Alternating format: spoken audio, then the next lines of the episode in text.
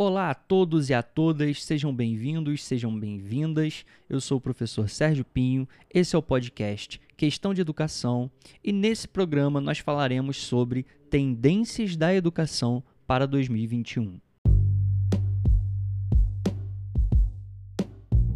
2020 foi um ano totalmente atípico. O perigo da pandemia, o isolamento social, os efeitos desse isolamento na economia, na cultura, na cidadania, no psicológico e até mesmo no biológico das pessoas. Todos esses efeitos, creio eu, ainda são imensuráveis. Nós não temos como identificar exatamente o quanto esse contexto diferenciado de 2020 afetou as vidas, os corações e as mentes das pessoas. Sabendo disso e tendo aí uma esperança renovada por conta das vacinas que estão sendo desenvolvidas, eu decidi que era hora de tentar prever o que aconteceria na educação, principalmente na educação brasileira, em 2021. Obviamente, eu não sou nenhum vidente, então a minha previsão ela pode estar errada, porém é uma previsão baseada em experiência e também em estudo, em pesquisa.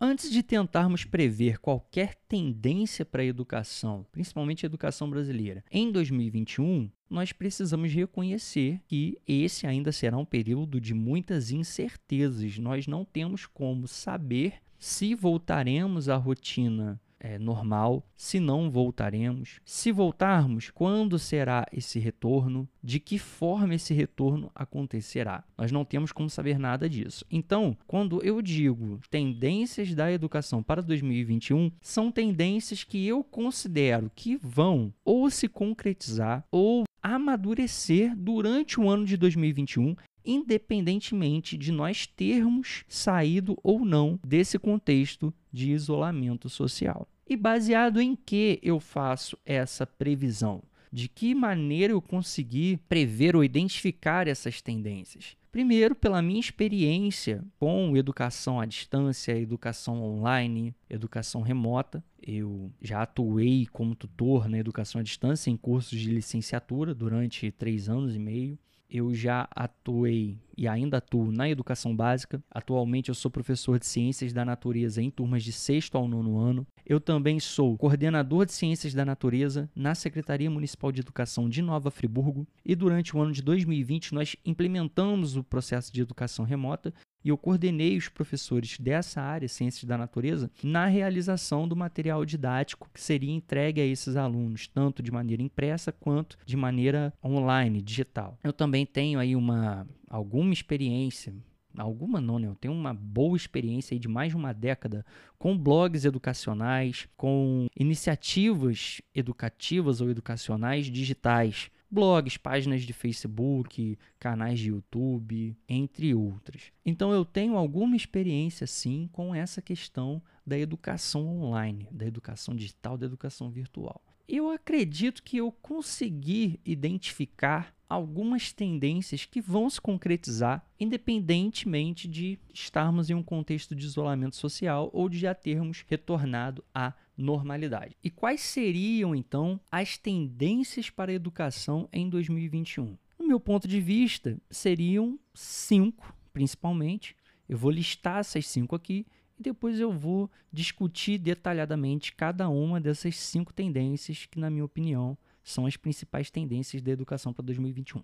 A primeira delas seria a aprendizagem móvel e o aprendizado contínuo. A segunda tendência seria o conteúdo educativo online cada vez mais interativo e multimediático. A terceira tendência seria a profissionalização do online, da educação online. A quarta tendência seria o aumento da análise de dados de alunos e professores nessas ferramentas de educação online. E a quinta tendência seria o aumento na quantidade e na complexidade de processos automatizados na educação online. Então, essas são as cinco principais tendências da educação para 2021, na minha opinião. Então vamos falar de cada uma delas um pouco mais detalhadamente. A primeira tendência é a aprendizagem móvel e o aprendizado contínuo. Primeiro, o que é aprendizagem móvel? É a aprendizagem que acontece a partir da interação de um aprendiz com conteúdos, processos e ferramentas disponíveis em dispositivos móveis, como tablets, celulares e smartphones. Então, essa é a aprendizagem móvel. É a aprendizagem que acontece a partir da interação de uma pessoa com conteúdos, ferramentas, aplicativos disponíveis em dispositivos móveis, como celulares e smartphones. Podem ser jogos, podem ser vídeos, podem ser livros, pode ser uma infinidade de informações e de mídias. O que interessa é que ela vai acontecer a partir de dispositivos móveis.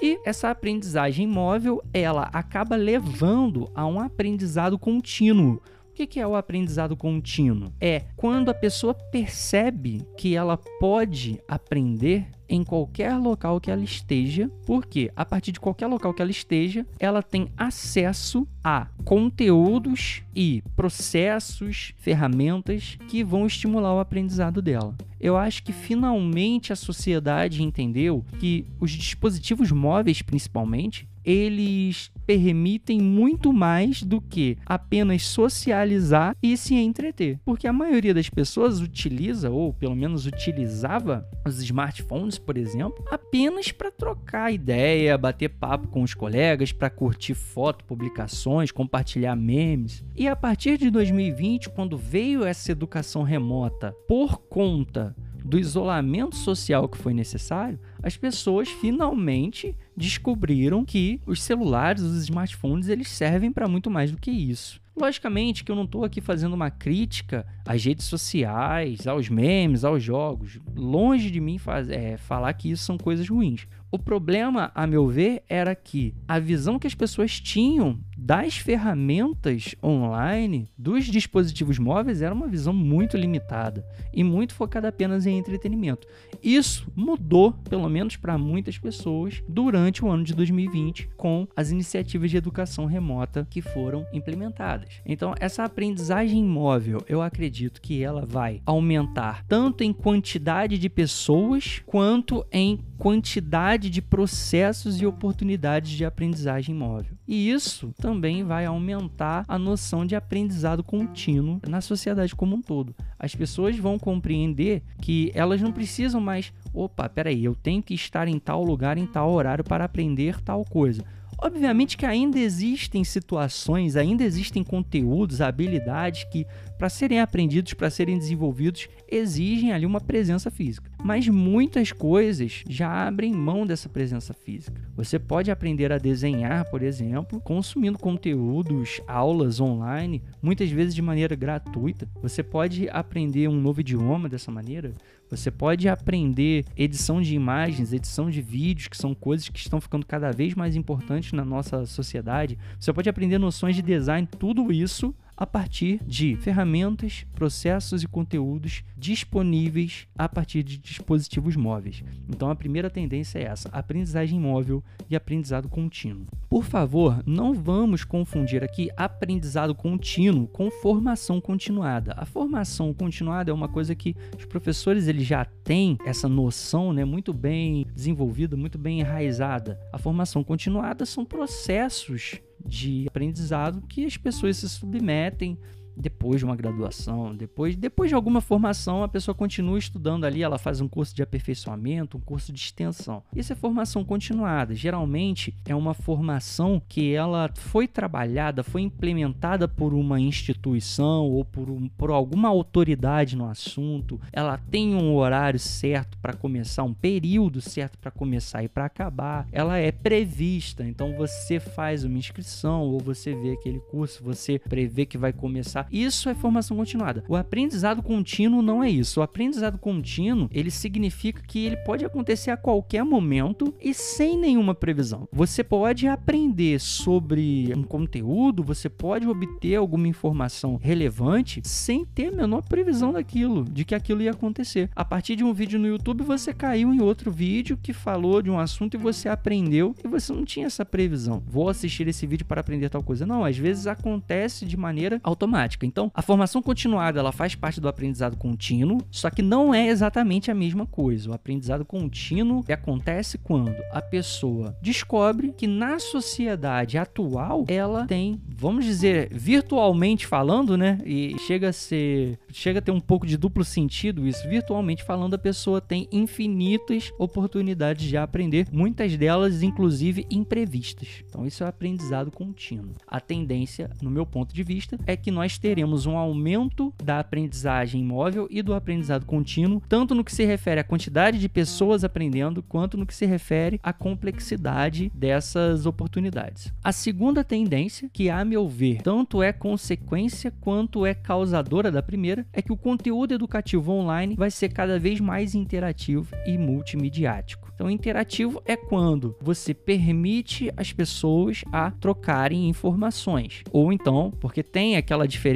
né, entre interação e interatividade, essa é uma noção bastante interessante para se discutir. Você tem a situação em que a pessoa interage com um conteúdo ou com uma máquina, e tem a situação em que a pessoa interage com uma outra pessoa. Independentemente se você está considerando aí interação ou interatividade, o conteúdo educativo online ele vai ser cada vez mais interativo. E ele também vai ser cada vez mais multimediático. Multimediático aqui eu estou me referindo a multimídias, muitas mídias em conjunto, paralelamente. Então você vai ter texto, imagem, texto, som, imagem, vídeo, imagem, som, às vezes os três, enfim. Então o conteúdo educativo online ele vai ser cada vez mais interativo e multimediático. Há alguns anos atrás eu tive contato com um livro de francês, um livro que era gratuito, o professor que elaborou esse livro desse curso de francês era um PDF e dentro desse PDF tinha como você clicar, você ouvir um áudio, tinha animações e eu fiquei assim encantado com aquilo. Isso foi alguns anos atrás. Falei assim, caramba, o cara fez um PDF, dentro do PDF tem áudio, tem vídeo, tem animação eu acho que essa tendência ela vai amadurecer bastante em 2021. Então a gente vai ver aí muitos vídeos educativos, muitos vídeos de professores que o vídeo vai pausar e você vai ter ali uma questão para você responder. Enfim, se você for um aluno, né? Então você está ali assistindo a explicação do professor, da professora e de repente o vídeo pausa, tem uma questãozinha que você vai ter que clicar ali para dar a resposta. Eu acho que essa vai ser uma tendência que a gente vai ver aí amadurecendo em 2021. A gente gente pode discutir aí se essa tendência vai alcançar a todos e se vai alcançar de maneira igualitária. Essa é uma outra questão, mas eu acredito que isso vai acontecer, tá? Nós teremos cada vez mais conteúdo educativo online e esse conteúdo vai ser cada vez mais interativo e cada vez mais multimediático. A terceira tendência da educação para 2021 é a profissionalização da educação online. Eu acredito que essa daqui vai fazer sentido para a maioria dos professores e das professoras ao redor de todo o país. Em 2020, nós tivemos aí educação remota ao redor de todo o Brasil, né? Por todo o Brasil. Porém, em muitos casos, essa educação remota, ela aconteceu de maneira amadora. Por que de maneira amadora? Porque ela aconteceu a partir de ferramentas ou baseada em ferramentas ou utilizando-se de ferramentas que não são próprias para situações de ensino-aprendizado. Um exemplo é o WhatsApp. Eu gosto do WhatsApp, é uma ferramenta que se tornou essencial até por questões profissionais, mas eu vou contar aqui um caso para vocês. Uma, um município vizinho, eu moro em Nova Friburgo, no interior do Rio de Janeiro, e eu tenho alguns colegas professores, algumas colegas professores que atuam em municípios vizinhos. Eu mesmo já atuei, mas não atuo mais. E aí uma dessas professoras estava contando lá a experiência dela nessa cidade vizinha, nesse município vizinho, que decidiu que a forma oficial de comunicação entre professores e alunos durante o período de educação remota seria o WhatsApp. E aí ela estava contando que funciona muito bem, porque você manda a mensagem, o aluno ele visualiza quando ele pode, ele te responde, você também responde quando for o seu horário de trabalho, e o aluno tira a foto do exercício e manda pelo WhatsApp, e aí depois você baixa aquilo e você cria pastas no seu computador e deixa separado, não é difícil, tal. Enfim, ela foi contando aquilo ali. O que acontece? O processo acontece, o processo de ensino-aprendizagem acontece por essa ferramenta? Ac acontece. Não tem dúvida de que pode acontecer, que pode acontecer um processo de qualidade. Porém, essa ferramenta, ela foi elaborada para isso? Não. Mas Sérgio, se o processo acontece, qual o problema de a ferramenta não ter sido elaborada para isso? Problema talvez não exista, porém existem limitações. Existe uma série de possibilidades comunicativas e pedagógicas que você consegue a partir de uma ferramenta especializada para ensino-aprendizagem que você não consegue em uma ferramenta não especializada. Por exemplo, no WhatsApp, a pessoa não tem a possibilidade de separar os conteúdos das conversas. Então, se um aluno faz uma pergunta no grupo, aquela pergunta fica ali, todo mundo vai ver, todo mundo do grupo vai ver. Se você posta ali um PDF para os alunos baixarem, esse PDF ele vai ficar ali junto das conversas. Ah, mas a pessoa pode clicar ali em documentos, em mídia e baixar seu PDF. Beleza, mas aí o PDF vai ficar junto com outros documentos. Enfim, não vai ser uma coisa tão separada, tão organizada. Me perdoem aí se eu estiver desconhecendo alguma possibilidade do WhatsApp quanto a isso. Mas pelo que eu sei, não existe essa possibilidade. Se você utiliza uma plataforma de educação, um ambiente virtual de aprendizagem, você tem essas e muitas outras possibilidades dependendo do ambiente virtual de aprendizagem que você vai utilizar. Então, na Secretaria Municipal de Educação de Nova Friburgo, que é onde eu atuo atualmente, nós utilizamos o Google Classroom. E no Google Classroom, nós temos lá um mural no qual nós podemos é, enviar avisos aos alunos, postar vídeos, postar arquivos, podemos fazer isso tudo ali. Os alunos podem também fazer as suas postagens. Nós temos também uma aba atividades. Então, nessa aba atividades,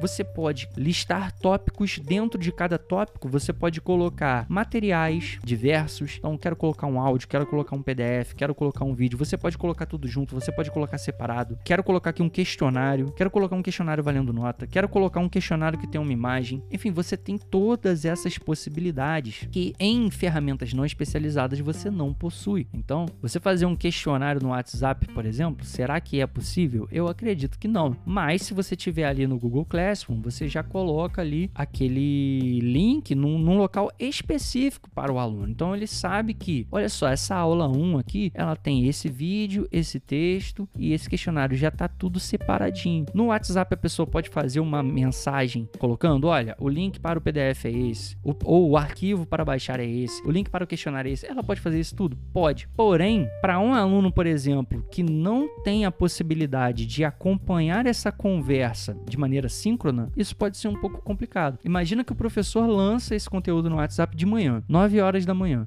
e esse aluno só tem acesso ao celular às 7, 8 da noite, porque só o pai ou só a mãe dele tem celular e eles voltam do trabalho nesse horário, então só depois desse horário que ele pode acessar. Aí você imagina que alunos tiveram dificuldade, fizeram perguntas ao professor nesse grupo, e o professor depois ele percebeu que teve um problema em algum link, um problema em algum material, ele teve que enviar um outro. Olha quanto que isso pode ser problemático para esse aluno. A quantidade de informações que ele vai ter que acessar até chegar ao conteúdo da aula, ao questionário que ele tem que responder. Se você tem uma sala, uma sala de aula virtual, um ambiente mais organizado, para o aluno é muito tranquilo. Ele entrou lá na sala, opa, essa aula aqui eu ainda não tinha visto. Opa, o professor postou uma mensagem aqui no mural. E o aluno também vai poder fazer comentários específicos em cada espaço. Então, eu acredito que a gente vai ter uma tendência em 2021 de profissionalizar a educação online. E a gente vai ver cada vez menos situações de interação oficial entre professor e aluno via WhatsApp, Facebook, e-mail, enfim. Nós vamos ver cada vez mais escolas, cada vez mais secretarias de educação adotando plataformas especializadas em educação,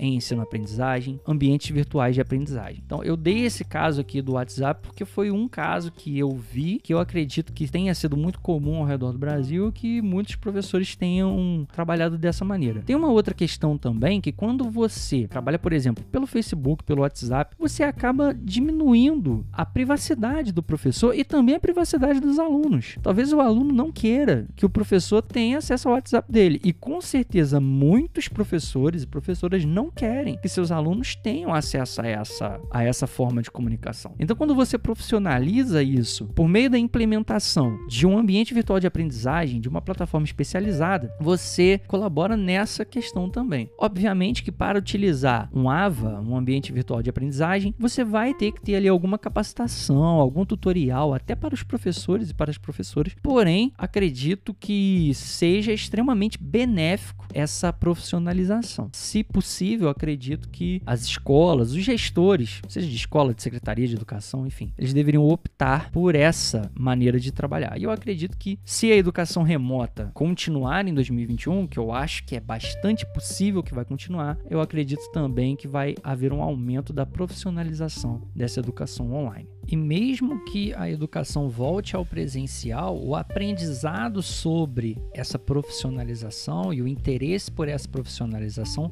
vai continuar, mesmo que para os processos complementares da educação escolar ou universitária, como no ensino híbrido, por exemplo. A quarta tendência é um aumento, tanto em quantidade quanto em eficácia, da análise de dados de alunos e professores. Então, quando você tem um ambiente virtual de aprendizagem, uma plataforma especializada em educação, você consegue coletar informações que, por meio de outras ferramentas, talvez você não conseguiria. Então, você consegue identificar rapidamente quais alunos responderam tal questão, quantos alunos responderam, quantos acertaram, qual é a porcentagem, qual questão foi mais acertada, qual questão foi mais errada, qual é o conteúdo que o determinado aluno aprendeu, qual o conteúdo que ele não aprendeu, quais os conteúdos que o aluno X mais acessou, quais que ele não acessou, quais os conteúdos mais acessados pela turma, quais os mais ignorados, enfim, todos esses dados podem ser muito bem analisados e podem contribuir para que professores e gestores desenvolvam processos cada vez mais eficazes, tanto coletivamente, pensando em turmas, quanto individualmente, pensando em alunos. E aqui eu já aproveito para engatar a quinta tendência da educação para 2021, que são processos automatizados. Então, quando você consegue fazer uma análise de dados, identificar quais conteúdos funcionam melhor com determinado aluno e com determinada turma, se você tiver também já de antemão conteúdos, questões, jogos, mídias, enfim, materiais já elaborados, você consegue, dependendo da plataforma que você está utilizando, você consegue automatizar processo. Então, por exemplo, para quem já fez um formulário no Google Formulários, vai, vai entender o que eu estou falando. No Google Formulários tem como você colocar o caminho que a pessoa que está respondendo o formulário vai seguir de acordo com a resposta que ela coloca. Então, se ela, vamos supor, questão 1, tem uma pergunta. Aí você define lá, se o cara respondeu corretamente, ele vai para uma questão. Se o cara respondeu errado, ele vai para outra. Tem como você fazer isso no Google Formulários. E isso a partir do momento que você desenhou isso dali, você especificou isso ali nos bastidores daquele formulário, o aluno, o, usuário, o respondente, para ele vai ser automático. Você não vai precisar visualizar o que ele respondeu para então dizer o que, que ele vai responder na sequência. Para ele, isso já vai ser automático. Então, acredito que esses processos automatizados também eles vão aumentar em quantidade e até em complexidade ao longo de 2021. Isso vai aí ser paralela à questão questão da análise de dados de alunos e professores. Porque se eu tenho aqui um aluno que ele está com dificuldade em aprender a parte de astronomia, por exemplo, eu, eu vi que a parte de astronomia que está difícil para ele, eu posso recomendar um jogo, um conteúdo mais lúdico, um outro vídeo que eu não recomendei para a turma inteira, mas para esse aluno que está com dificuldade aqui talvez vá fazer sentido. Então eu vi que o aluno foi mal nesse, nesse formulário, ele acertou menos da metade das questões. E aí a minha plataforma já foi desenhada para então eu liberar para esse aluno ou sugerir para esse aluno um conteúdo a mais naquele tema. Agora, o aluno acertou 100% das questões. Então, esse conteúdo aqui eu já vi que ele dominou. Se eu dou mais conteúdo desse para ele, pode ser que ele enjoe, pode ser que ele canse. Então eu vou partir para um outro conteúdo. Eu acredito que essa é uma tendência para 2021, processos automatizados. E aí você que está me ouvindo até agora pensa assim: "Tá bom, Sérgio, mas esses processos automatizados aí que você comentou não vão acontecer se a educação voltar a ocorrer de forma presencial". E eu concordo com você. Talvez esses processos que eu falei até agora não aconteçam de maneira automatizada, porém outros processos processos passarão a acontecer. Por exemplo, preenchimento de diário. Acredito eu, em muitos casos, passará a ser um diário virtual. A pessoa vai entrar num site, vai entrar num aplicativo e vai colocar ali os alunos que frequentaram, que faltaram, até mesmo o controle de quem fez as atividades, quem não fez, a questão do cálculo da média, se está aprovado, se está reprovado,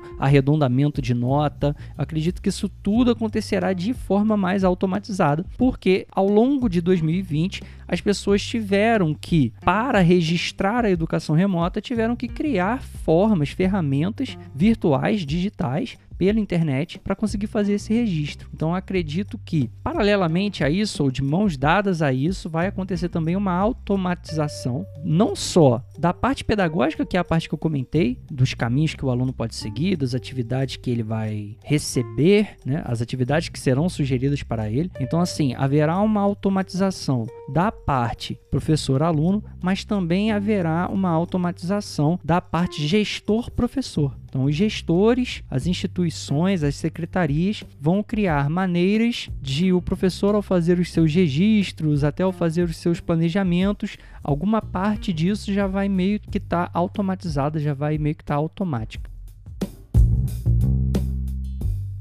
Então, recapitulando aqui, aprendizagem móvel e aprendizado contínuo conteúdo educativo online cada vez mais interativo e multimediático, profissionalização da educação online, análise de dados de alunos e professores dentro dos ambientes virtuais de aprendizagem e das plataformas especializadas de educação e, para fechar, processos automatizados. Nós teremos um aumento da quantidade e da complexidade desses processos automatizados.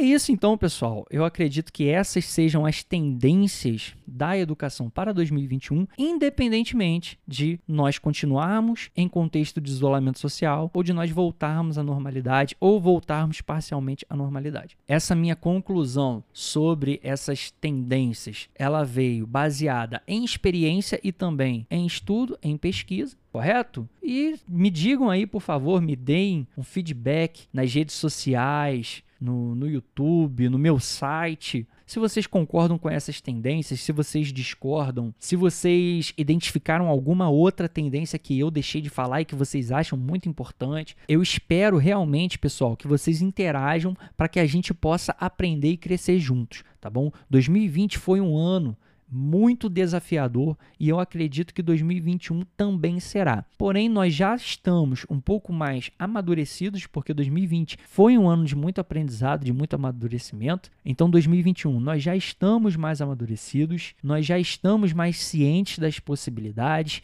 nós já estamos mais cientes dos riscos também, não só da questão da educação online, mas do isolamento social, enfim. E nós também estamos com um pouco mais de esperança, né? Nós estamos esperançosos em relação às diferentes vacinas que provavelmente chegarão ao mercado, que chegarão à população ainda esse ano. Bom, é isso. Espero que tenham gostado do programa. Quem quiser me seguir nas redes sociais, é só procurar Sérgio Pinho Prof, tudo junto. Eu tô no LinkedIn, no Instagram, no Twitter. Eu tenho um site pessoal no qual eu compartilho experiências diversas minhas, outros projetos que eu tenho, projetos culturais, artísticos, educacionais. Eu acho que vocês vão gostar. Tenho bastante conteúdo publicado, artigos, inclusive artigos que eu publiquei em, em revistas especializadas, estão lá disponíveis para download gratuitamente. Então, não deixem de acessar que eu tenho certeza que vocês vão gostar, tá bom?